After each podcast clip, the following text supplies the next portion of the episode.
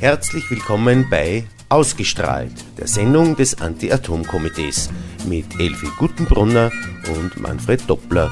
Uns gibt es jeden zweiten Dienstag im Monat von 15 bis 16 Uhr hier im Freien Radio Freistadt.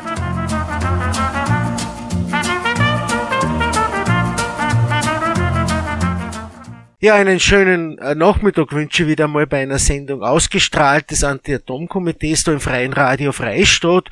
Und wie es leider in Pandem Pandemiezeiten ist, halt natürlich nicht im Studio in der Freistädter Pfarrgassen, sondern halt wieder mal von meinem Homeoffice-Büro äh, in Grünbach bei Freistadt. Aber das hat sie mittlerweile eh schon gut. Nichtsdestotrotz versuchen wir trotzdem unsere Sendungen weiter zu äh, produzieren und auch interessant zu gestalten. Und zurzeit ist die Zeit ja eh so, dass tatsächlich in dem Bereich sich sehr viel tut. Wir wissen, die weltpolitische Bühne ist momentan ziemlich in Aufruhr und das spielt da durchaus in, nach Österreich einer. Und, und da werden wir uns ein bisschen äh, darüber unterhalten. Wir wissen, äh, es äh, es steigen die Energiepreise, es steigen die Strompreise, wie hängt das zusammen und darüber möchte ich mit meinen Gästen heute einmal äh, telefonieren und das besprechen und ich möchte recht herzlich begrüßen die Frau Magister Renate Brandner-Weiß vom Waldviertel Energiestammtisch. Danke Renate, dass du Zeit genommen hast, für die Sendung zur Verfügung zu stellen. Ja, Renate. Ja, servus Manfred. Ähm, danke auch für die Einladung. Ich bin gern wieder einmal mit dabei. Vielleicht kurz zu meinem Zugang. Einerseits, du hast es erwähnt, äh, bin ich seit jetzt ungefähr zehn Jahren, ein bisschen länger, glaube ich, Sprecherin vom Waldviertel Energiestammtisch, der als niederschwellige Plattform zum Thema Energiewende in der, in, im Waldviertel äh, fungiert und, und, und aus der Anti-Atom-Arbeit kennen wir uns einfach sozusagen persönlich. Mhm. Andererseits ist mein Hauptberuf, äh, mein Brotberuf Energie- und Mobilitätsberatung, vor allem in Niederösterreich, ähm, sehr stark, äh, also betriebliche Beratung, sprich Photovoltaik, Energiewende-Themen in Betrieben. Und insofern würde ich gern auch so diese Thematik, was heißt preiswerter Strom, äh, wie, wie, wie weit ist die Energiewende sozusagen auch ein, ein Preissicherungsprogramm, auf diese Themen einfach auch eingehen. Und was mir auch noch ein wichtiges Thema ist, dass wir das Kapital, das wir für die Energiewende brauchen, zum Teil einfach mit Bürgerbeteiligung äh, aufbringen und mhm. einfach sehr gut aufbringen können und hier äh, gleichzeitig auch in den Regionen wieder die Erträge bleiben. Das ist okay, einfach so, ja, das so mein Zugang auch von der Regionalentwicklerseite. Danke werden wir auf jeden Fall behandeln. Das Thema wird mehr mehr wichtig. Und als zweiten Gast, äh, nicht minder wichtig und nicht minder freue mich, der Sie begrüßen darf, den Herrn Dr. Harald Breudel von der E-Control. Äh, einen schönen guten Morgen, Herr Breudel. Auch an Sie einen da ein Dankeschön, dass Sie sich für die Sendung bereit erklärt haben, äh, zur Verfügung zu stehen. Ja, äh, fürs Gott hier äh, vom Rudolfsplatz in Wien von der E-Control. Danke für die Einladung. Wir sind ja auch immer wieder in Kontakt, was jetzt die Themen erneuerbare Herkunftsnachweise, Stromkennzeichnung und so weiter betrifft. Ähm, ich bin äh, bei der E-Control bei der österreichischen Regulierungsbehörde für den Strom- äh, und Gasmarkt. Ich selbst bin, leite hier die Abteilung für Ökoenergie und Energieeffizienz, ähm, habe im Wesentlichen die alles Aufgaben rund um die Erneuerbaren, sprich alles was Förderungen betrifft, alles was äh, die Ausstellung von Herkunftsnachweisen betrifft, was die Stromkennzeichnung betrifft, was Monitoring betrifft. Äh, wir äh, geben Berichte raus und äh, schauen uns den Markt an, wie sich der entwickelt für die Erneuerbaren. Die E-Control generell wurde 2001 errichtet. Ähm, im Zuge der Energiemarktliberalisierung, die in Europa für Strom und Gas stattgefunden hat. Da hat eben jedes europäische Mitgliedsland einen Regulator, einen unabhängigen Regulator errichten müssen. Und ich sage mal, wir haben ein paar Kernthemen. Das eine Kernthemen von uns ist die Regulierung der Netze. Äh, Im Zuge der Strommarktliberalisierung hat sich der Energiemarkt, der reine Energiemarkt zwar liberalisiert, aber die Netze, die Infrastruktur, die ist ein Monopolbereich geblieben und da werden von uns hier die äh, entsprechenden Netztarife berechnet und verordnet. Zweiter großer Bereich für uns ist aber dann eben der Wettbewerb, wo es darum geht, äh, sicherzustellen, dass es einen ordentlichen Wettbewerb gibt, dass es entsprechende Informationen für Konsumentinnen und Konsumenten gibt. Und wir haben eine ganze Reihe noch von weiteren Aufsichts- und Überwachungsfunktionen, die sich eben aus den verschiedenen, verschiedensten Gesetzesmaterien her ergeben. Und freue mich heute auch auf die Diskussion, wo es ein bisschen um die aktuelle Lage geht, um die Energiepreise geht, wohin sich das Ganze entwickelt und was da so auch die treibenden Kräfte an dem Ganzen sind. Mhm. Ja, danke mal. Bin froh, dass äh, wir den Bereich Gas auch da mit ein bisschen äh, mit äh, berücksichtigen können, können weil es äh, ja, wie wir wissen, ein großer Teil äh, der Argument des Argumentariums rund der Strompreis sogar gestiegen ist, auch die Teuerung vom Gas ist. Liege ich doch richtig, Herr Brödel? Natürlich. Der Gaspreis hat am wesentlichen Einflussfaktoren auf den Gestehungskosten von Strom da in ganz Europa Gas noch ein wesentlicher Primärenergieträger für die Stromproduktion ist und in der Marktpreisbildung, also äh, dort, wo sich dann tatsächlich der Großhandelspreis für Strom bildet, da ist Gas noch immer der wesentliche Treiber und der wesentliche äh, Benchmark, wohin sich dann der, der Preis für Strom entwickelt. Ja, äh, das äh, führt mich gleich zu, zur nächsten Frage, äh, warum der Gaspreis so auf den äh, Strompreis auswirkt. Äh, offensichtlich auch in Österreich immer mit dem Argumentarium, äh, die, äh, äh, der, wie soll ich sagen, dass da eben der großen Einfluss hat.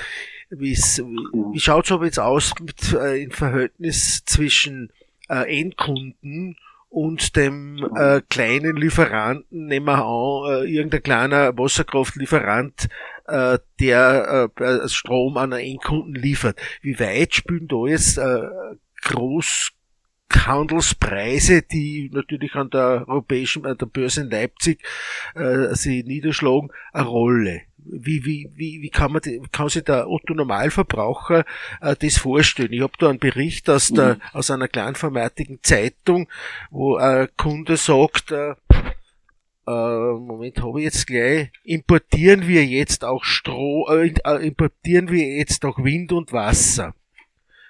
Mhm. Äh, was kann man dem, dem sagen? Naja, ein wesentlicher Faktor, Sie haben es eh schon, schon angedeutet, ist, ähm, der Strommarkt ist ein europäischer Markt. Der Strommarkt ist per se nicht regional, also das ist nicht, also nicht oberösterreichisch, ist auch nicht national, also auch nicht österreichisch, sondern der Strommarkt ist äh, europäisch. Das heißt, ähm, wir sind hier keine Insel, äh, die selbst ihren eigenen Strom produziert und verbraucht und abgeschottet ist äh, von äh, den europäischen Nachbarländern, sondern wir agieren hier auf einem europäischen Markt. Am europäischen Markt findet äh, die Strompreisbildung beziehungsweise die Bildung des Großhandelspreises im Wesentlichen an der Börse statt. Das heißt, es gibt dort verschiedene Produkte. Das betrifft so den Zeitfaktor, wie weit in die Zukunft gehandelt wird und auch welche, welche Größenordnungen gehandelt wird. Aber im Wesentlichen kann man so sagen, es gibt das Prinzip der Merit Order. Das heißt, das wesentliche Prinzip ist, zu dem Zeitpunkt, wo gehandelt wird, ist die teuerste Einheit, die am Markt äh, zur Verfügung ist, um die Nachfrage zu decken, bestimmt den Preis. Und das ist zumeist eben ein Gaskraftwerk. Das ist die zumeist die teuerste Einheit, die am Markt zur Verfügung steht und die bestimmt für alle anderen den Preis. Und so setzt sich der Preis dann zusammen. Das ist, oder so entsteht der Preis, das ist der, der Preis am Großhandelsmarkt und alle anderen Erzeuger orientieren sich dann entsprechend an diesem Preis. Meine Frage, äh, Sie haben jetzt gesagt, orientieren sich. Ist das jetzt ein Must oder ein Kann, äh, sich orientieren? Äh, muss der jetzt äh, diesen, diesen Anstieg, äh, äh den großen, diesen großen Anstieg im, im Großhandelspreis, muss der denn jetzt mitnehmen, der, der Anbieter? Oder ist es doch in seiner Entscheidungsgewalt, dass er sagt, okay, ich habe immer propagiert, unsere Strome, unser Strom ist günstig, unser Strom ist erneuerbar und ich mache diesen ganzen Tamtam mit diesen hohen Strompreisen auch trotz dieser Merit Order äh, nicht mit? Naja, grundsätzlich, äh, es gibt jetzt in, in keinen Passus im Gesetz, äh, wonach man sich auf Punkt und Komma genau dran halten muss. Aber es ist nun einmal so, dass am Großhandelspreis nun mal diese Preise vorhanden sind und alle Erzeuger äh, handeln eben auf Basis von Angebot und Nachfrage und optimieren sich dann natürlich selbst und maximieren ihre Erträge. Das ist einmal grundsätzlich, wonach jeder handelt. Also jeder versucht natürlich das am Markt zu bekommen, was eben jetzt der Großhandel hergibt. Es gibt natürlich unterschiedliche Verträge, manche auch mit unterschiedlichen Laufzeiten, wo man natürlich nicht sofort äh, auf die einzelnen Entwicklungen reagieren kann. Aber grundsätzlich wird man schon versuchen, sich eben auch an den Großhandelspreis eben äh, zu orientieren, damit man da eben das bekommt, was der Markt hergibt. Äh, danke mal. Ja, genau. Ich wollte eh gerade fragen, die, die Frage an die Renate, wie, welcher Zugang ist da deiner? Wie, wie siehst du das? Also ich, ich, ich würde sozusagen das bekräftigen, äh, was der Herr Breudel sagt, bis auf einen Punkt. Ich glaube nicht, dass alle äh, Stromversorger ihren, ihren Gewinn maximieren im ganz harten Maximierungssinne. Ja. Ich glaube, da kommt, da gibt es durchaus unterschiedliche Ansätze und ähm, ich glaube, ein bisschen muss man da auch, auch den Blick weiten und sagen, ja, okay, wie viel muss Strom kosten, damit er erzeugt werden kann. Und da gab es halt jetzt schon über viele Jahre, im Prinzip nach der Finanzkrise 2008 beginnend, den Eindruck, dass Strom eher immer billiger wird. Und äh, das hat eine Zeit lang hat das vom Markt her funktioniert. Wir wissen aber alle, dass es für die Investitionen schlecht war, gerade in Österreich energiewendemäßig und und wir haben ein bisschen vielleicht auch versäumt, und ich denke da, egal ob es ein Kleinformat ist oder irgendeine andere Zeitung, man muss auch diese, diesen Punkt äh, dazu schreiben, dass das Strom einen gewissen Preis haben muss. Sonst gibt es einfach externe Kosten und irgendwer anderer zahlt halt dann dafür.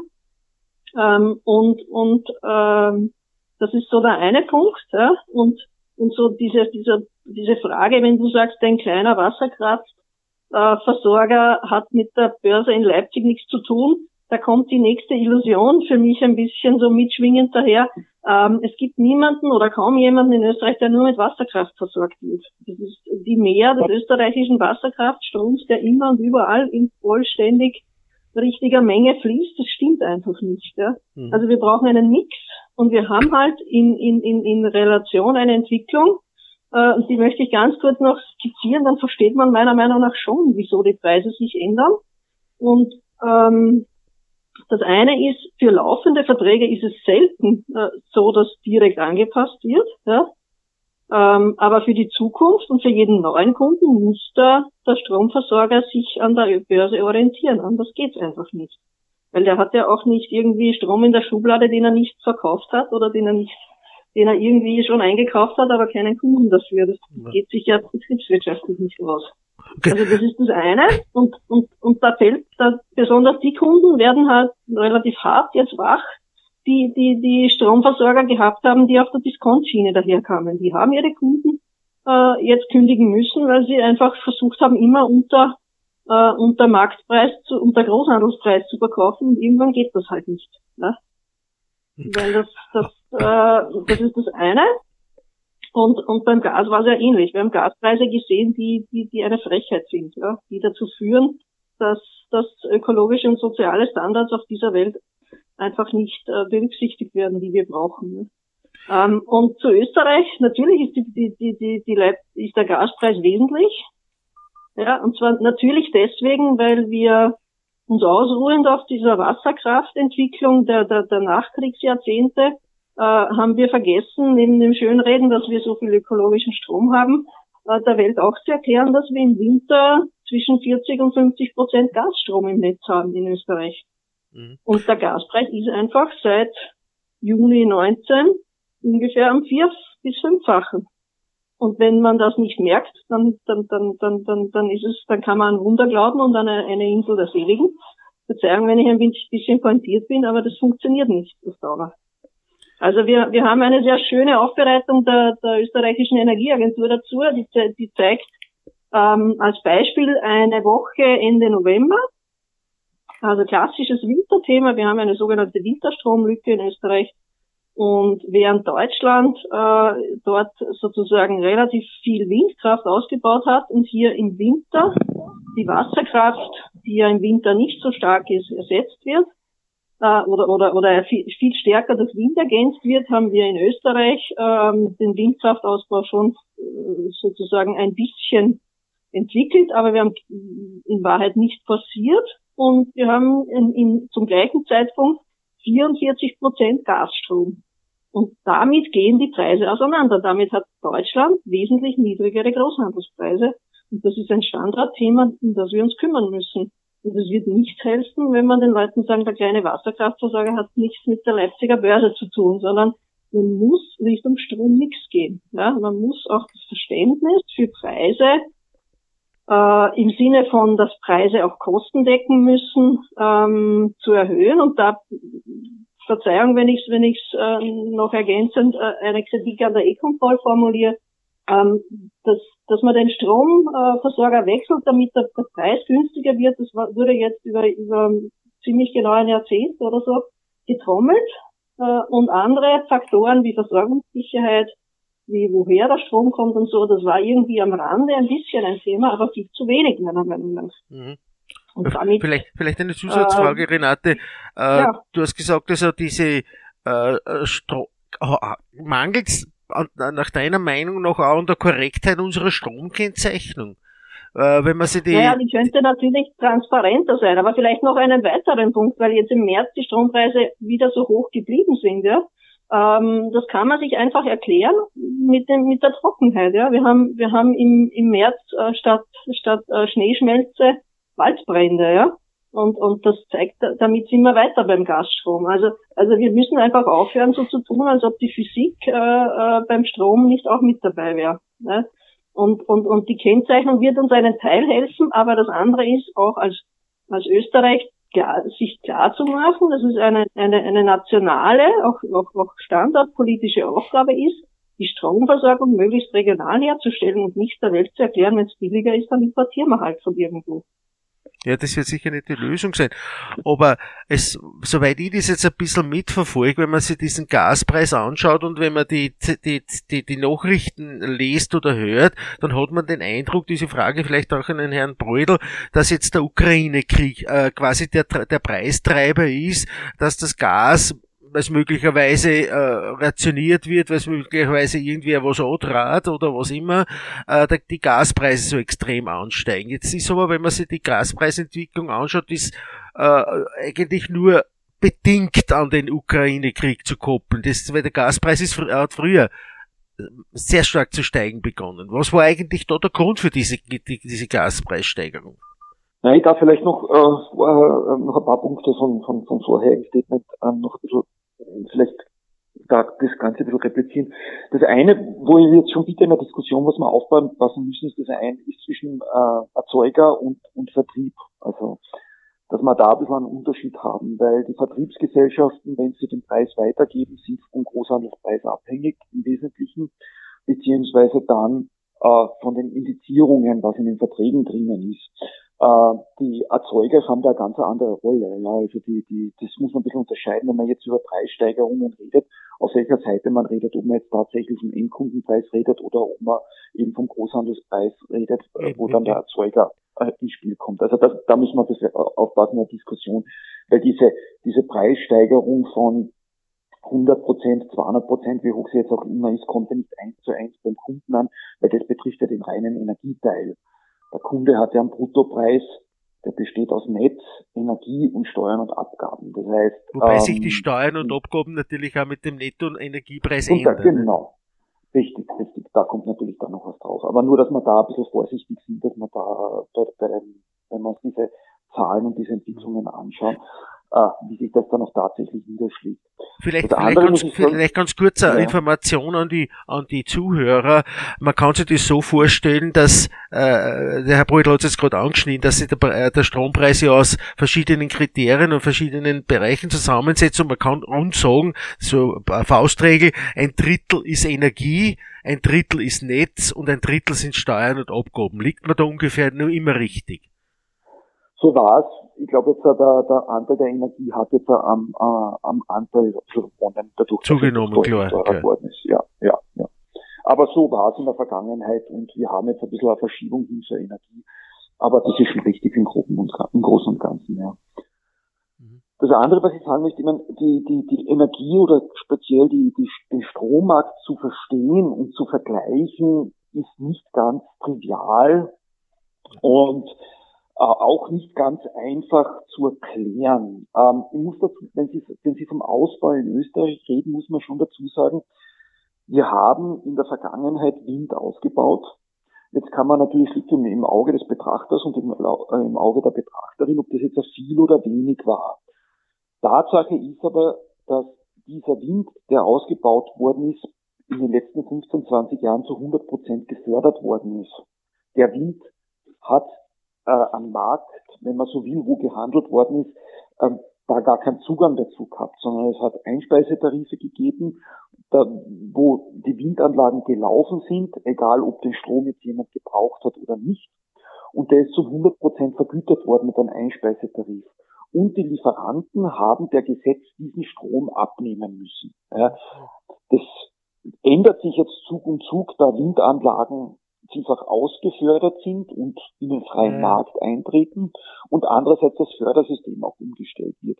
Also da muss man ein bisschen auch aufpassen mit der Argumentation, wer da welchen Einfluss hat, wer da welches Volumen hat. Und das ist auch nicht ganz mit anderen Ländern zu vergleichen, weil wir zum Beispiel in Deutschland schon seit mehreren Jahren ein, einen Wechsel im Fördersystem hatten, das wir erst jetzt vollziehen. Ja. Also da haben wir ein bisschen einen, einen Unterschied und da muss man auch aufpassen. Ja zur Maximierung und zu, vom, vom, vom Profit, wenn ich so sagen darf, ich will jetzt dieses äh, äh, Wort vielleicht auch bewusst verwenden, muss man auch dazu sagen, dass sehr wohl sich die Erneuerbaren, auch die kleineren Erneuerbaren, diese Situation am Strommarkt jetzt vielfach sehr wohl zunutze machen. Das muss man schon sagen. Also ich habe gerade vorher gesagt, viele Erneuerbaren, Wind, aber auch Kleinwasserkraft und so weiter haben an, an einen Fördervertrag mit der Ökostromabwicklungsstelle in Österreich, wo sie ihren fixen Einspeisetarif bekommen. Viele, sehr viele sogar verlassen jetzt äh, dieses, dieses Fördersystem freiwillig, weil ja. sie durch den hohen ähm, ähm, Großhandelspreis am Markt doppelt so viel für ihre Kilowattstunde oder vielleicht mehr noch bekommen als durch den Fördertarif. Also da macht man sich das sehr wohl auch äh, zunutze und, und, und versucht hier sich da sehr wohl auch zu optimieren. Umgekehrt zum Beispiel auch ein interessanter Fakt, den wir gerade erleben. Viele Photovoltaikbesitzer, Betreiberinnen von Anlagen, die einen Überschussvertrag haben mit einem Lieferanten und der Lieferant passt den Vertrag nicht ausreichend an. Das heißt, was der, Vertrag, was der Lieferant zahlt für die Überschuss äh, Kilowattstunde aus dieser Photovoltaikanlage. Diese Betreiberinnen und Betreiber der Photovoltaikanlagen versuchen jetzt diesen Vertrag mit ihren äh, Lieferanten äh, zu kündigen und genau wiederum in die Ökostromabwicklungsstelle hinein äh, zu optieren, weil die Ökostromabwicklungsstelle ist dazu verpflichtet, Ökostrom mit einem äh, Marktpreis äh, zu vergüten. Das heißt, wir bekommen bei der Ökostromab, äh, bei der, bei der äh, Ökostromabwicklungsstelle, bei der ÖMAG, ein, wiederum ein Vielfalt von dem, was ihnen eigentlich der Lieferant für den Überschuss zahlt. Also man merkt hier schon ein bisschen eine Entwicklung, äh, die, wo ich sage, die sich durchaus, und da sage ich auch bewusst zu Recht, da ist nichts Falsches dran, die Ökostromanlagenbetreiber machen sich das zunutze. Und das ist halt eine Entwicklung, die wir jetzt einfach am Markt haben. Ja. So, das wollte ich nur mal noch zu dem äh, vorhergehenden Statement sagen. Zu, zur Gaspreis, Sie haben ganz recht, der Gaspreis ist schon länger gestiegen, als der Krieg dauert, aber natürlich hat sich diese Krise muss man auch dazu sagen, schon länger abgezeichnet. Aber auf den Gaspreis wirken natürlich nicht nur Krisen, sondern es wirkt natürlich auch die Nachfrage. Klarerweise, wir hatten in den letzten Monaten ähm, zum Teil eine sehr hohe Nachfrage. Es war Winter, es war teilweise sehr kalt auch, deswegen ist die Nachfrage äh, gestiegen. Aber die, die, die Nachfrage oder die, die Gaspreise haben sich ja bereits seit letztem Jahr erhöht, also einige, doch deutlich einige Monate bevor äh, es zu diesem äh, Krieg gekommen ist. Und da hat man natürlich schon auf, auf etwaige Krisensituationen oder befürchtete Krisensituationen äh, reagiert. Ansonsten ist es eine, eine, eine Geschichte von Angebot und Nachfrage, beziehungsweise halt auch immer wieder eine Frage, woher kommt das Gas, was hat man da für Bezugsquellen, äh, wer deckt die Nachfrage ab. Ich hätte jetzt noch eine, Renate, hast du irgendwas da, äh, möchtest du irgendwas? Ich hätte eine Frage ähm, mhm. an den Herrn Brödel und zwar betreffend dieses ÖMAG-Marktpreises. Ich kenne mhm. sozusagen den Effekt äh, mhm. äh, als Energieberaterin natürlich, ähm, äh, mhm. dass, dass da Richtung ÖMAG-Marktpreis gewechselt wird. Äh, wäre mhm. es nicht an der Zeit, auch zu schauen, wie weit man dieses Regime verändert? dass es eine Deckelung für den ÖMAG-Marktpreis gibt oder Differenzverträge, glaube ich, heißt das in Deutschland. Ähm, also meiner Meinung nach könnte man ja eine Deckelung vorsehen, wenn die ÖMAG hat zwar den Kontrahierungszwang, sprich sie muss ja. Verbieten, aber aber das das muss ja nicht zu diesen, dieser Höhe sein, meiner. Das ist ja eine gesetzliche Festlegung, oder? Genau, genau. Genau, also das, das. Nein, das Anregung, also es wäre eine Anregung, das zu ändern, weil meiner Meinung nach ja, 25 Cent braucht jetzt keiner als Markt. Ja, ähm, nein, wird, soweit ich informiert bin, einmal nicht angedacht, daran was zu ändern. Ich glaube, äh, man versucht jetzt, äh, wenn ich denn so sagen darf, ein bisschen Troubleshooting, ja, ein bisschen Troubleshooting betreiben und einmal kurzfristig die, die Lage zu entspannen und einmal schauen, was man kurzfristig generell am Energiemarkt äh, ändern kann. Dass man diesen Passus im Gesetz ändert, ist meiner Meinung nach nicht vorgesehen, weil man jetzt auch, glaube ich, noch nicht drüber nachgedacht hat, äh, inwieweit dieser Effekt äh, langfristig anhält und ob das langfristig äh, gebraucht wird. Vor allem auch, das muss ich dazu sagen, weil wir ja mit dem EAG, mit dem Erneuerbaren Ausbaugesetz, ein neues Gesetz am Start haben, das ja auch die komplette Förderung umstellt auf Marktprämie beziehungsweise Selbstvermarktung. Das heißt, in Zukunft ist es ja so, äh, wenn ich eine neue Anlage errichte, eine neue Ökostromanlage, bekomme ich keinen fixen äh, Einspeisetarif mehr, sondern ich bekomme eine Marktprämie. Und ich muss schauen, dass ich ähm, für meinen Strom einen Abnehmer am Markt finde und verkauft es nimmer der ÖMAG. Das heißt, es gibt zwar ein, ein, ein, ein Sicherheitsnetz, äh, das eingezogen worden ist, wenn es nicht schafft, an, an Vertrieb zu finden, wenn man den Strom abnimmt, aber das ist auch temporär eingeschränkt. Aber das heißt, man geht jetzt einmal davon aus, dass aufgrund der neuen Fördersystematik diese Fragestellung nicht mehr äh, so häufig äh, zutreffen wird, weil ich ja sowieso marktgetrieben bin von dem, was ich dann bekomme. Und wenn ich sage in Zukunft, ich brauche für meine Anlage 8 Cent pro Kilowattstunde, damit ich die äh, äh, betreiben kann und der Marktpreis ist 9 Cent, so dann bekomme ich meine 8 Cent und fertig. Äh, damit ist das, habe ich ja da eigentlich einen automatischen Deckel mittlerweile drinnen. Das, was Sie beschreiben und was wir gerade geredet haben, von dem, dass ich in die ÖMAG-Bilanzgruppe äh, äh, wechsle und diesen hohen äh, Marktpreis bekomme, das betrifft jetzt einmal in erster Linie Bestandsanlagen und Altanlagen, die aber im Laufe der Zeit auch äh, aus dem Fördersystem rausfallen, sich eigentlich selbst vermarkten müssen. Und da muss man jetzt anschauen, wie das dann in Zukunft weitergeht, ob man da dann äh, an Deckel einzieht. Aber wie gesagt, meines Wissens nach wird darüber jetzt noch nicht nachgedacht. Aber ist sicher etwas, was man in die Diskussion mit einbringen kann und ein, durchaus einbringen sollte. Wird natürlich auch, um das abzuschließen, Gegner dieser Idee geben, weil viele sagen natürlich, na warum? Äh, ich will mehr Geld haben, dass, ich, dass mir zusteht, ja, weil am Markt bekomme ich das ja auch. Also kann ich denjenigen dann sagen, okay, dann wechselt halt nicht in die Bilanzgruppe der, der, der ÖMAG, sondern versucht den Strom am freien Markt äh, äh, wegzubekommen und schau, was du dort dafür bekommst. Das wäre halt dann das Gegenteil. Mhm. Ähm, Verzeihung, ja. eine kurze Nachfrage. Formal mhm. ist es eine Verordnung oder wäre es eine Gesetzesänderung? Nein, diese, diese Vergütung zum Marktpreis steht im Gesetz und dazu würde es eine Gesetzesänderung bedürfen. Okay. Mhm. mhm. Ja. Vielleicht steht in keiner Verordnung. Äh, an, an, den äh, Herrn Brödler eine Frage noch zur Merit Order. Mhm. Sie haben dies erklärt. Meine Frage äh, für die äh, Zuhörer vielleicht nur so, mhm. äh, gehen wir davon aus, dass zum Beispiel jetzt äh, äh vom Stromangebot sind jetzt Hausnummern 30 Prozent aus Wasserkraft kommt, äh, 40 Prozent äh, oder 20 Prozent kommt aus Windkraft, äh, 25 Prozent kommt aus Photovoltaik und es bleibt ein Rest von meinetwegen zwei Prozent übrig, den ich jetzt mit der teuersten Energie abdecken muss, äh, in dem Fall mhm. Gas. Äh, jetzt kann es ja ist es so, ist eine Frage jetzt, dass jetzt diese zwei Prozent Gas, die jetzt zur vollständigen Versorgung, äh, zur Deckung der Nachfrage notwendig sind, äh, wirken sie dich jetzt äh, äh auf die gesamten 98 Prozent aus und äh, erstens das und zweitens in welchem Umfang.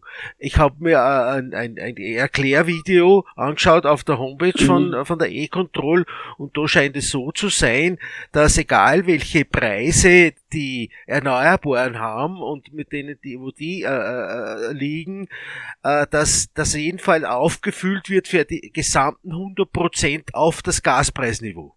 Ist das richtig? Genau.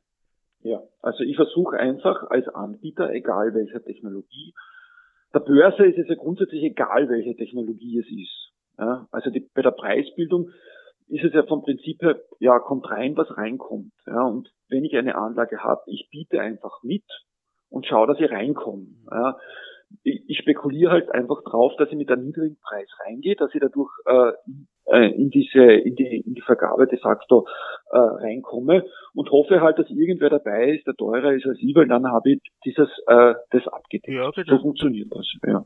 Okay, aber zu, zu 100 Prozent, also wenn meinetwegen der Preiskreis ja. bei 28 Cent liegt, auch wieder eine Hausnummer, der Strom aus, aus Windkraft liegt bei 4 Cent, auch eine Hausnummer, dann wären diese 24, äh, kostet plötzlich der Strom aus Windkraft nicht mehr diese 4 Cent, sondern auch diese 24 Cent. Das wird bestimmt, das ist dann der Großhandelspreis, genau. Das ist die teuerste Einheit, die als letztes zum Zuschlag kommt. Das heißt, je billiger jemand produzieren kann, desto größer sind die Gewinne. Und das betrifft natürlich in Österreich jetzt natürlich den Verbund mit den großen Wasserkraftwerken. Diese Wasserkraftwerke sind alle abgeschrieben. Der Preis orientiert sich nach dem teuersten Gasstrom. Also der Verbund ist eigentlich jetzt die Gesellschaft, die in, in, im, im größten Umfang von dieser äh, Situation profitiert.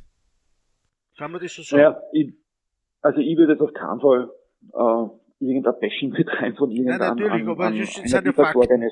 Aber, aber generell, nein, also man muss da schon ein bisschen, auch ein bisschen aufpassen. Ähm, einerseits äh, ist es natürlich so, dass sie Konzerne hat, die ihr eigenes Erzeugungsportfolio haben. So. Das heißt, die werden auch ihr Portfolio-Management entsprechend betreiben. Die werden je nachdem, äh, wie sich der Markt darstellt, entweder ähm, ähm, Strom kaufen, Strom verkaufen, den eigen erzeugten Strom an die eigenen Kundinnen und Kunden weitergeben. Also das ist ein hochkomplexes äh, Portfolio, das sich dann zusammenstellt. Äh, umgekehrt muss man natürlich auch vor, äh, vor Augen halten, es gibt genügend Vertriebsgesellschaften, die gar kein, äh, gar kein äh, Erzeugungsportfolio im eigenen, in der eigenen Gesellschaft haben. Sehr viele, sehr viele. Ja, die müssen explizit tatsächlich ausschließlich am Markt äh, zukaufen. Also, und für die gilt natürlich der Großhandelspreis im Wesentlichen. Das heißt, es ist, ich muss halt da schon aufpassen, dass ich da nicht in eine extreme Schräglage komme, dass sie irgendwelche Konzerne oder Unternehmen mit eigener Erzeugung da in irgendeiner Form bevorzugt und andere, die das nicht haben, da komplett äh, durchaus auch aus dem Markt in weiter Erfolge rausdrängen. Also man muss da schon aufpassen, wie, das, wie sich das ausschaut, wie das ausschaut, wie sich das zusammensetzt. Und wie gesagt, ein Unternehmen, ein Konzern, der eigenes Erzeugungsportfolio hat, wird natürlich auch nicht sagen so, ich habe jetzt ausschließlich äh, Erzeugung zu null Grenzkosten und ich verkaufe das jetzt meinen Kundinnen und Kunden und, und, und verdiene viel Geld damit, ähm, sondern hier gibt es natürlich auch unterschiedliche Betrachtungsweisen, auf die man achten muss. Dass Erzeuger zum jetzigen Zeitpunkt natürlich verdienen, das, darf, das braucht man auch nicht ab, abstreiten. Das ist eine Tatsache. Ja, also ein, jemand mit, der zu null Grenzkosten produzieren kann, vielleicht auch abgeschriebene Kraftwerke hat. Natürlich hat er jetzt einen Vorteil an dieser Situation. Das ist, muss man jetzt auch nicht leugnen. Ja, es geht auch. Um, Aber das ist der Markt, das ist ja. Es geht auch dann um kein, kein, kein Konzern oder Firmenbashing. Äh, der Verbundkonzern hat ja selber diese Mitteilung gemacht, dass er, dass die Gewinne im vergangenen halben Jahr extrem äh, gestiegen sind. Also ja. das ist ja kein Geheimnis. Das ist genau, ja meine Frage jetzt, äh, was kann jetzt ein Erzeuger tun, der Überschusseinspeiser ist und der hat meinetwegen einen Vertrag mit irgendeinem Lieferanten, wäre dem zu empfehlen, dass er sagt, okay, äh, den Strom, den ich dir von dir kaufe, ist teurer geworden, ich muss dir mehr Geld dafür zahlen. Auf der anderen Seite möchte ich jetzt aber auch mehr Geld dafür, dass ich dir Strom liefere. Ich habe eine, ja. eine Frage dazu. Meinst du einen privaten, der auf seinem Haus eine Genau, ich betreibe eine Foto, private Photovoltaikanlage, bin Überschusseinspeiser und habe einen Vertrag mit einer Firma Lieferanten XY, den ich meinen Überstrom liefere und der bis jetzt meinetwegen 4 Cent bezahlt hat für die Kilowattstunde. Hat jetzt aber auf der anderen Seite bin ich auch Kunde dieses äh, Lieferanten, hat den Strompreis verdoppelt. Ist es rechtens oder auch möglich und gibt es da irgendwelche Richtlinien, nach was ich sage, okay, ich möchte jetzt nicht mehr 4 Cent für den Strom, sondern ich möchte jetzt 10 Cent haben dafür? Es ist ein ganz normales Vertragsverhältnis und, und, und die Energieversorger haben im Wesentlichen ja auch schon angepasst. Also üblich ist, dass ein Teil eins zu eins äh, vergütet wird, meist halt beschränkt, äh, also bei, bei Niederösterreich zum Beispiel bei der EVN ist es gedeckelt durch den monatlichen Bezug. Mhm. Und der, der Rest geht dann zum Marktpreis, also oder oder das sind halt Regelungen, die man, die man, die man mit dem Versorger sich, sich einigen muss. Aber ein, ein, ein, ein seriöser Versorger wird den, den, den Energiepreis für die eingespeiste Kilowattstunde auch anpassen. Und ich würde mal sagen, das haben auch alle gemacht. Mhm. mhm. Alle, die, die seriös sind. Ja. Also ich kann das nur äh, unterstreichen, was Sie sagen. Ähm, es ist ein Vertragsverhältnis, wo man halt wahrscheinlich auch im Detail schauen muss, äh, wie lang äh, läuft der Vertrag, was sind da für Bedingungen drinnen, was ja gerade bei der Überschuss-BV-Abnahme durchaus unterschiedlich ist, quer über Österreich und quer über die, die, die Vertriebe, die das doch tatsächlich machen. Ähm, aber grundsätzlich äh, Anpassungen nach oben wird es sicherlich geben. Ähm, wenn man damit nicht zufrieden ist, das ist, oder sind damit nicht zufrieden, das ist das, was Beispiel, was wir vorher gebracht haben, deswegen setzt man jetzt auch viele in die Ökostrom-Bilanzgruppe und versuchen sich dort äh, mit Marktpreis vergüten zu lassen, weil sie einfach mit dem bestehenden Vertrag oder dem Vertrag einfach nicht zufrieden sind.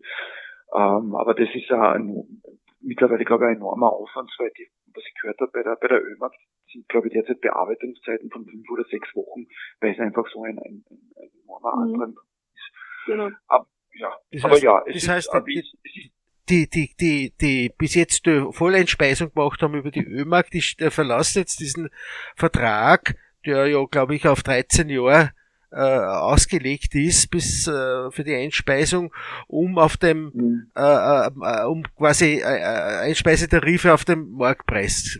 Für mich, äh, meiner Situation. Also ich, ich glaube, wir sollten uns jetzt auch bei dem Thema, also das ist schon wichtig, aber ich würde mich jetzt auch nicht nur damit sozusagen mhm. beschäftigen wollen, weil es ist in, in Wahrheit auch eine, eine Gruppe sozusagen von Menschen, die haben investiert und die versuchen jetzt halt auch für ihre Rückzahlung der Investition ihren Weg zu finden, eine gute Übersicht dazu, an wen man Strom zu Photovoltaikstrom zu welchen äh, Konditionen verkaufen kann, ist bei der PV Austria auf mhm. der Webseite.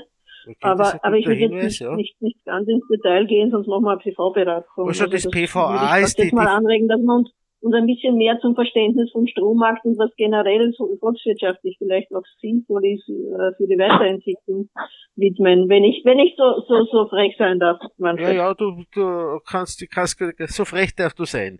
Also, aber die Erklärung für die Zuhörer, die PVA ist die Photovoltaik Austria.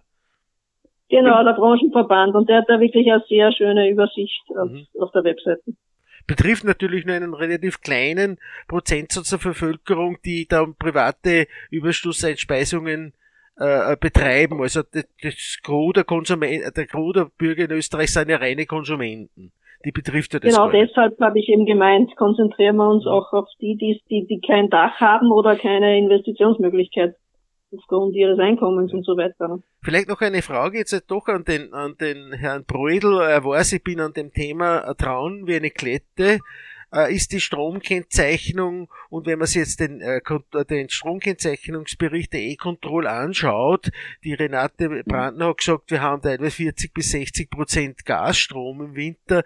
Dieser scheint aber im, im, im Stromkennzeichnungsbericht der E-Control nicht auf. Äh, für die Zuhörer wieder, warum ist das so? Warum scheint der nicht auf? Was ist da die Begründung dafür, dass in Österreich äh, 99 Prozent äh, aller äh, Stromanbieter reinen Ökostrom anbieten und trotz allem wissen wir, wir importieren äh, äh erstens Strom in nicht unerheblichem Ausmaß und zweitens ist eben sehr viel Strom aus Gas in diesem, in diesem Netz drinnen. Was kann man naja, den Leuten da erklären? Ja, grundsätzlich vielleicht 99 Prozent Erneuerbare haben wir nicht, sondern ich ja. weiß jetzt nicht genaue Zahlen, aber ich glaube, wir sind sowas bei 83 Prozent Erneuerbare. Ähm, was auch äh, Fakt ist, ist halt die, die, die, das ist jetzt ein bisschen systematische Darstellung, das muss ich, äh, oder, oder Geschichte, das muss ich auch dazu sagen. Ähm, also die, äh, es wurden ja explizit angesprochen von der Frau Brandner-Weiß, dass es hier äh, im Winter ist und wir haben halt in, in, in der Stromkennzeichnung eine Jahresbetrachtung. Das muss man halt auch dazu sagen, dass das nicht nach Monaten aufgeschlüsselt ist.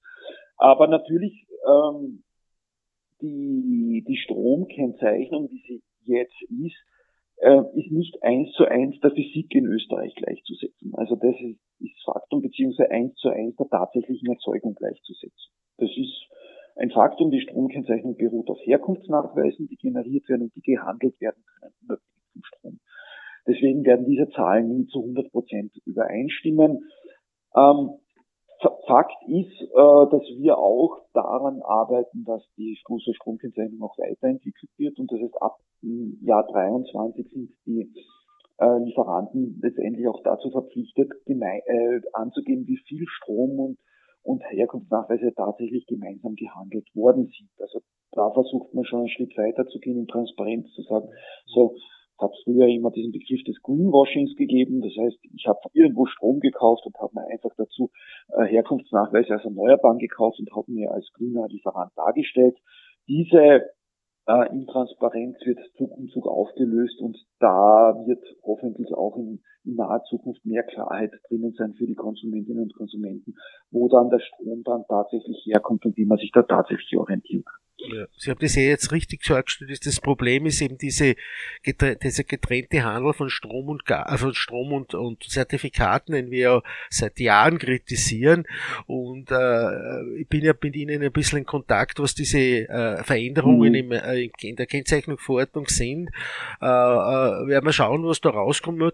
Äh, ich denke, und das sage ich jetzt an dieser Stelle, also man muss da schauen, schauen, dass man äh, nicht vom Regen in die Traufe kommt, dass man sagt, okay, wenn jemand jemand 80 Prozent des Stroms und der Zertifikate gemeinsam handelt und 20 Prozent ist getrennt gehandelt, wie er das darstellen muss. Äh, ich denke mal, es ist durchaus möglich, dass einer zu vielleicht nicht zu 100 Prozent, aber zu 95 Prozent äh, weiß, äh, welche Strommengen sind gemeinsam gehandelt worden und welche Strommengen sind getrennt gehandelt worden. Und ich denke im Sinne der Aufklär äh, der, der Transparenz der Stromkennzeichnung mhm. gegenüber den Stromkunden, die Sie ja angesprochen haben, wäre es so durchaus sinnvoll oder, oder einforderungswürdig, dass man diesen Prozentsatz des, der, den der einzelne Lieferant angeben muss, möglichst nahe an die 100 Prozent heranbringt. Ist das, ist das zu rechtfertigen oder ist das machbar? Ist das wünschenswert oder ist das angedacht? Welche 100% meinen Sie jetzt? Das habe ich nicht ganz verstanden. Dass jemand, der 100% Strom an Endkunden verkauft, sagt, okay, 80% dieser Strommenge ist gemeinsam gehandelt, das führt auch auf ja. seine Stromrechnung an und 20% ist, ja. ist getrennt gehandelt worden, wo der Konsument wieder nicht weiß, woher der Strom kommt, weil er, weil, weil er im Getränk gehandelt wird und mit Zertifikaten ja. belegt ist.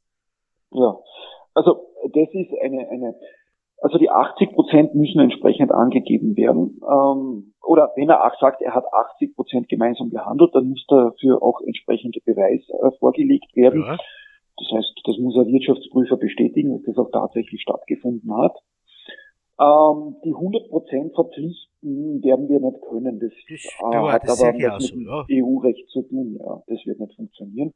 Und so funktioniert der Strommarkt auch nicht. Also es wird manchen gelingen, das zu tun. Sage ich mal, auch wiederum diejenigen, die äh, zum, äh, einfach gesprochen äh, Erzeugungsportfolio im eigenen Konzern haben. Aber gerade diejenigen, die ausschließlich zukaufen, die werden sich ab an gewissen Grad einfach schwer tun, das tatsächlich äh, nachzuvollziehen oder nachvollziehbar zu machen, dass hier gemeinsam gehandelt worden ist. Ja. Aber ich kann auch nur das abschließend vielleicht auch noch dazu sagen, äh, das Problem ist, äh, und das sage ich immer ganz deutlich und ganz bewusst, ähm, leider machen das nicht alle europäischen äh, Länder so konsequent und auf Punkt und Komma entsprechend der Richtlinien, so wie wir. Wir hätten alle das System so eingeführt wie wir, dann würde es auch besser funktionieren. Und dann wäre das sicherlich auch, ähm, ich sage mal, eingeschränkter, was zum Beispiel die Verfügbarkeit von erneuerbaren Nachweisen äh, betrifft. Aber leider tun wir alles so wie wir, deswegen ist es leider ein bisschen eine Schieflage in diesem ganzen Geschichte. Wir glauben, dass, oder der, auch der Gesetzgeber glaubt, deswegen hat ja der Gesetzgeber gemacht, dass zumindest mit der Information über, den, über die verpflichtende Information über den gemeinsamen Handel da ein guter Schritt weitergegangen wird.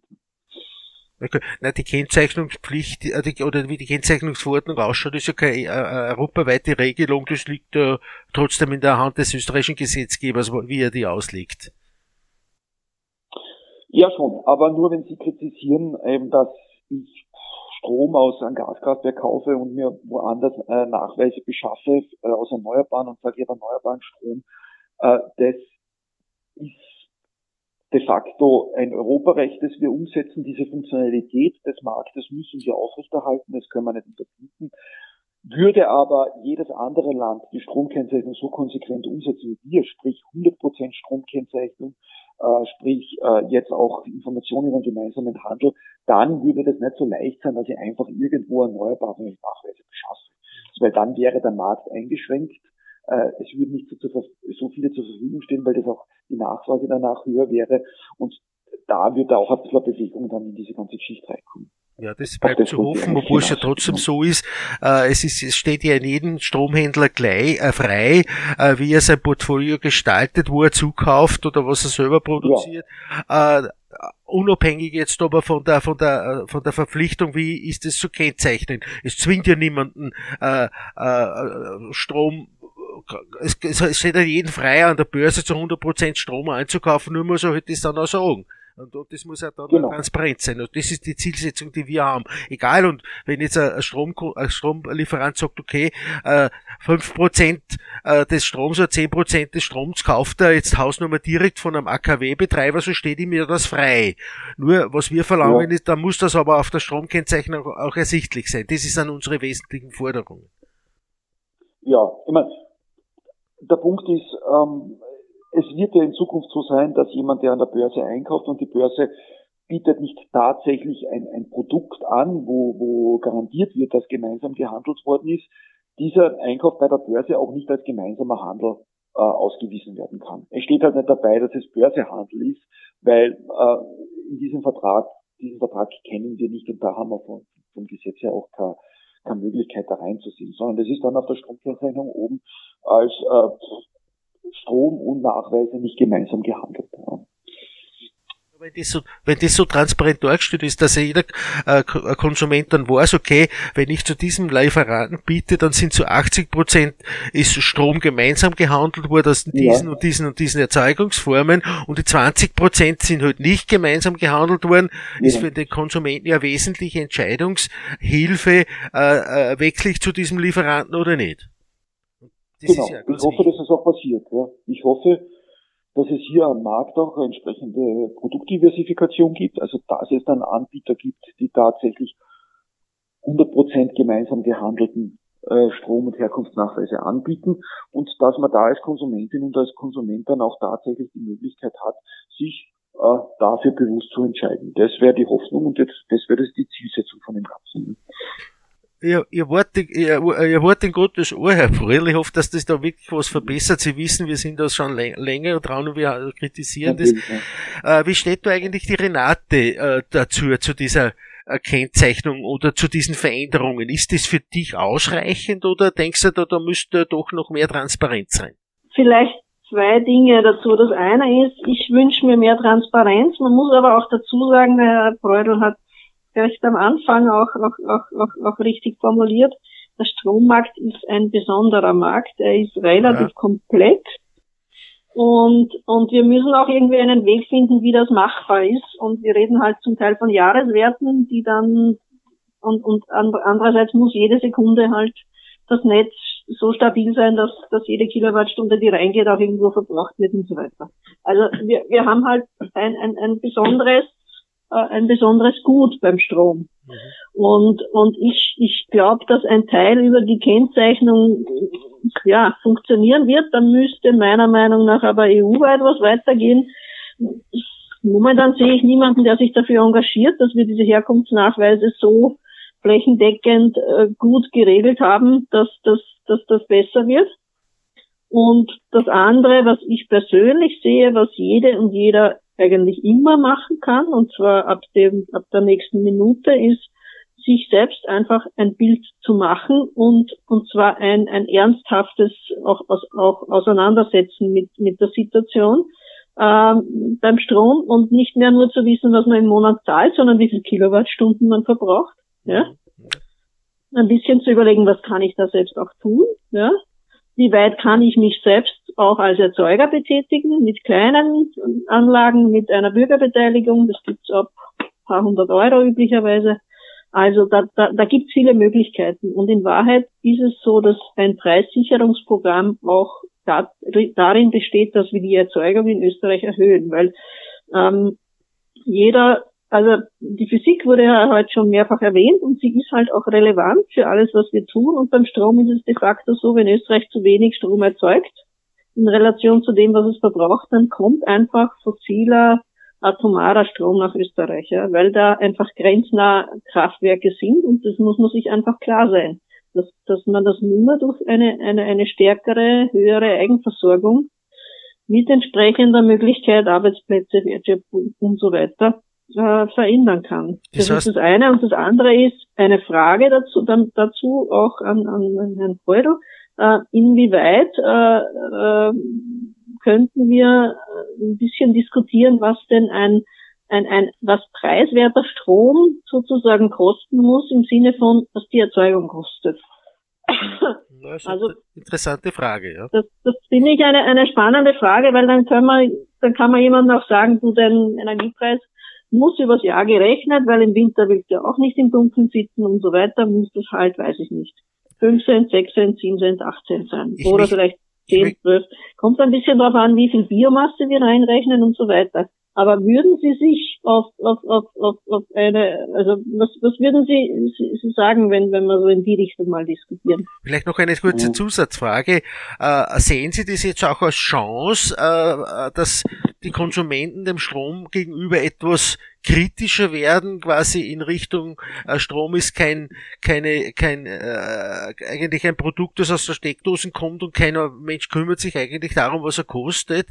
Äh, kann, ist es doch auch eine Chance, dass man ein bisschen, äh, äh, ein bisschen verantwortungsvoller, ein bisschen bewusster mit dem Strom, der, mit der, mit der Ware Strom umgeht.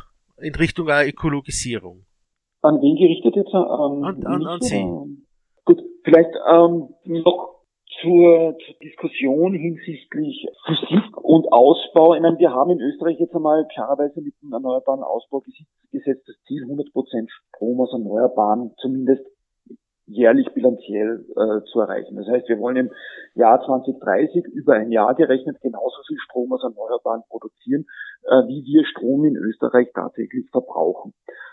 Es wird halt immer so sein, dass äh, wir in Österreich zu irgendwelcher Tages- oder Nachtzeit vielleicht einmal zu wenig Strom haben und importieren werden müssen und umgekehrt, dass wir zu viel Strom haben und exportieren. Ähm, es wird auch weiter so sein, dass Kraftwerksbetreiber, Konzerne Strom handeln, auch wenn es jetzt rein physikalisch oder rein von der tatsächlichen Nachfrage her gar keinen Bedarf geben würde, zu exportieren oder zu importieren. Das ist nun mal der, der, der gemeinsame europäische Strommarkt, den wir entwickelt haben. Und ich denke, dass ich und wir als E-Control auch äh, dafür stehen. Und wir glauben einfach, dass es wichtig ist, auch für die Versorgungssicherheit, äh, dass es diesen äh, europäischen Stromaustausch auch weiterhin gibt und in Zukunft auch verstärkt wird.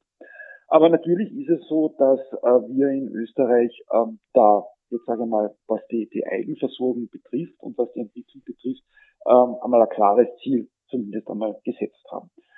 Wesentlich ist auch, wenn wir über Versorgungssicherheit sp äh, sprechen, dass klar ist, dass in Zukunft die Nachfrage nach Strom steigen wird. Also wir haben eine Elektrifizierung der Systematik. Wir gehen in die E-Mobilität her, äh, rein, wir gehen wieder in die, ins Heizen rein mit Strom, sprich in die Wärmepumpe.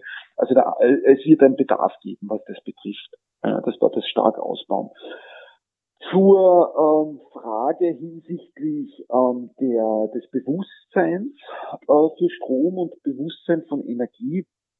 Ähm, ich, ich muss ehrlich sagen, ich bin da auch immer jemand, der hofft, dass es so ist, dass den Leuten das einfach bewusst wird, dass ähm, gerade Strom äh, äh, Energieträger ist, den wir einfach jede Sekunde des Tages brauchen. Ohne Strom geht gar nichts. Und dass das auch einen entsprechenden Wert hat. Ähm, was wir erleben und jeder, der ein bisschen länger in dem Geschäft drinnen ist, ähm, der, der sieht ja da auch immer so Konjunkturzyklen in diesen ganzen Themen, mal mehr, mal weniger. Da gibt es dann der, irgendwelche externen Schocks, da gibt es die Katastrophe von Fukushima zum Beispiel oder jetzt äh, eben diese Krise, in der wir uns gerade befinden. Da steigt das Bewusstsein enorm und man redet drüber, man hat es in den Medien drinnen. Das flacht dann aber irgendwann wieder mal ab. Ja, wir hatten vorhin die Stromkennzeichnung schon diskutiert. Das ist etwas, was wir eben machen. Und, und da spüre ich sowas sehr, sehr, sehr deutlich. Ja. Also ich kann Ihnen da, könnte Ihnen da ausheben über, über das, was wir da an Resonanz zum Stromkennzeichnungsbericht bekommen und, und Antworten bekommen und Fragestellungen bekommen. Das ist, zwei, drei Jahre nach Fukushima ist das abgegangen wie die Rakete und dann wieder mal komplett eingebrochen. Und so. Also man hat da Konjunkturzyklen drin. Aber ja, vielleicht sind wir jetzt in einer Phase drinnen, wo wir da mal einen nachhaltigen Effekt haben, wo sich die Leute nachhaltig damit auseinandersetzen. Auch sind wir in einer Situation und einer Phase, glaube ich, wo auch der, der Strommarkt und die Stromversorgung sich, sich sehr stark äh, ändert oder sehr viele neue Möglichkeiten äh, bietet. Also Frau Brandner-Weiß hat das ja auch schon äh, angeführt, äh, gerade eben, äh, wonach die Frage ist, na, wie kann ich mir eigentlich selbst versorgen? Welche Möglichkeiten habe ich da? Und einerseits durch ein ähm, Preisverfall bei den Technologien, also dass Photovoltaikanlagen einfach mittlerweile zu vernünftigen Preisen erschwinglich sind, auch andere Technologien äh, da äh, verfügbar sind. Und andererseits aber auch durch diese neuen smarten Technologien, durch die Digitalisierung und so weiter, bieten sich natürlich völlig neue Möglichkeiten auch für jeder Mann und jeder Frau, sich tatsächlich einerseits selbst zu versorgen und andererseits tatsächlich aktiv äh, an den, an den, an, an, an der Energie, an der Energiewende zu partizipieren, ohne dass ich jetzt einen Windpark äh, errichten muss, ohne dass ich ein Kraftwerk errichten muss, sondern mit einer Photovoltaikanlage am Dach oder vielleicht ein Speicher im Keller. Also da passiert viel. Wir, wir reden hier äh, in erster Linie von gerade aktuell sehr, sehr und gerade in Niederösterreich ja sehr, sehr, sehr groß im Kommen und, und groß, äh, groß jetzt in, in, im Aufschwung die Energiegemeinschaft. Da sich einfach Leute Institutionen, Organisationen zusammentun, gemeinsam Anlagen bewirtschaften, gemeinsam, ähm, gemeinsam Strom erzeugen, gemeinsam Strom verbrauchen, gemeinsam Stromüberschuss verkaufen. Also da tut sich was. Man, man, das bricht ein bisschen weg von, ähm, von, von dieser zentralen äh, Energieversorgung, die wir in der Vergangenheit über Jahrzehnte hatten, hin zu einer viel kleingliedrigeren und viel autonomeren äh, Energieversorgung. Und das führt mir vielleicht auch ein bisschen zu dieser Fragestellung hin, wo soll der Strompreis angesiedelt sein? Ich muss ehrlich dazu sagen, ich bin jetzt, das sage ich jetzt aus persönlicher Überzeugung, ich bin kein großer Freund davon, dass man irgendwas festlegt oder hier irgendwie ein paar Höchstwerte, Niedrigwerte oder sonst was in, in Betracht zieht. Oft, wie auch zu, versagt der Markt, das tut er einfach. Ob das jetzt, äh, deswegen haben wir in der Vergangenheit viele Förderungen gebraucht, aber in Deutschland zum Beispiel hatten wir jetzt auch bei dieser Strompreisbildung, die wir zu Beginn so intensiv diskutiert haben, negative Strompreise. Also da, da ist es zu Konstellationen gekommen, die einfach sinnlos waren und wo man auch hier diverse Grenzen eingeführt hat. Aber grundsätzlich bin ich kein wirklicher Fan, hier Höchst- und Niedrigstpreise festzulegen. Aber ich glaube einfach mit diesen neuen Möglichkeiten dieser Stromversorgung, mit diesen Energiegemeinschaften eben zum Beispiel, da hat man sehr gut die Möglichkeit, auch ein Gespür zu bekommen dafür, was kostet das Ganze, was ist das Ganze wert, was kostet das Ganze, wenn ich, ähm, wenn ich mich selbst versorge, wenn ich mich selbst beteilige und äh, ich weiß jetzt nicht, ob, ob, äh, ob sie das bestätigt. Gutes Schlusswort äh, dieser Bewusstseinsbildung. Ich möchte mich bei euch beiden recht herzlich bedanken, dass ihr euch zur Verfügung gestellt habt für die Sendung. Äh, und äh, die nächste äh, Sendung ausgestrahlt gibt's am 10. Mai, wird wieder eine sicher interessante äh, äh, Themengestaltung sein. Und wie gesagt, bei euch beiden noch einmal recht herzliches Danke fürs Dabeisein. Danke vielmals. Auf Wiederhören. Danke. Alles Gute.